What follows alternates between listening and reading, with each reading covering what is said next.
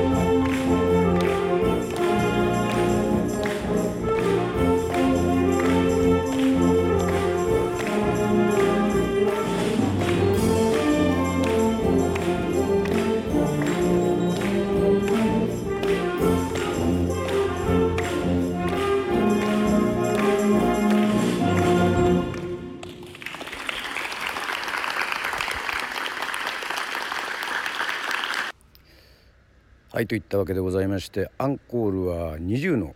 「Make Me Happy」えー、中学生高校生ものすごくね、えー、すごい笑顔でございました、え、はつらつでした。もう自分ではねあのもう挨拶ね島のあの音楽やってる先輩として挨拶まであの考える始末そんぐらいちょっとねいろいろね頭の中巡りましたけども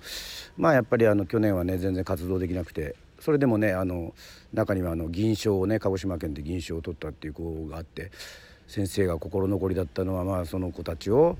えーとまあ、県大会の方に、えー、連れて行けなかったというねそれが心残りだというふうに、えー、おっしゃってましたけどもまあ本当に立ち上がったりね笑顔だったりまあ大きな声は出せませんがなんかすごい本当ハッピーな気持ちで、えー、サビチラカンで、えー、合同演奏会を見ました。まあ私がね思ったことをちょっと、えー、ここで言ったりとかしますとですねやっぱこうね島の子供たちはねとにかくスーパー世論人を目指してほしいですね。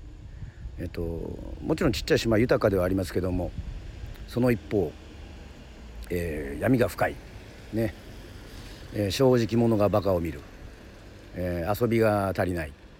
えそういった部分がすごくありますそういった部分が音楽でね解放できたらスポーツとかで解放できたら最高だなというふうに思いますけども。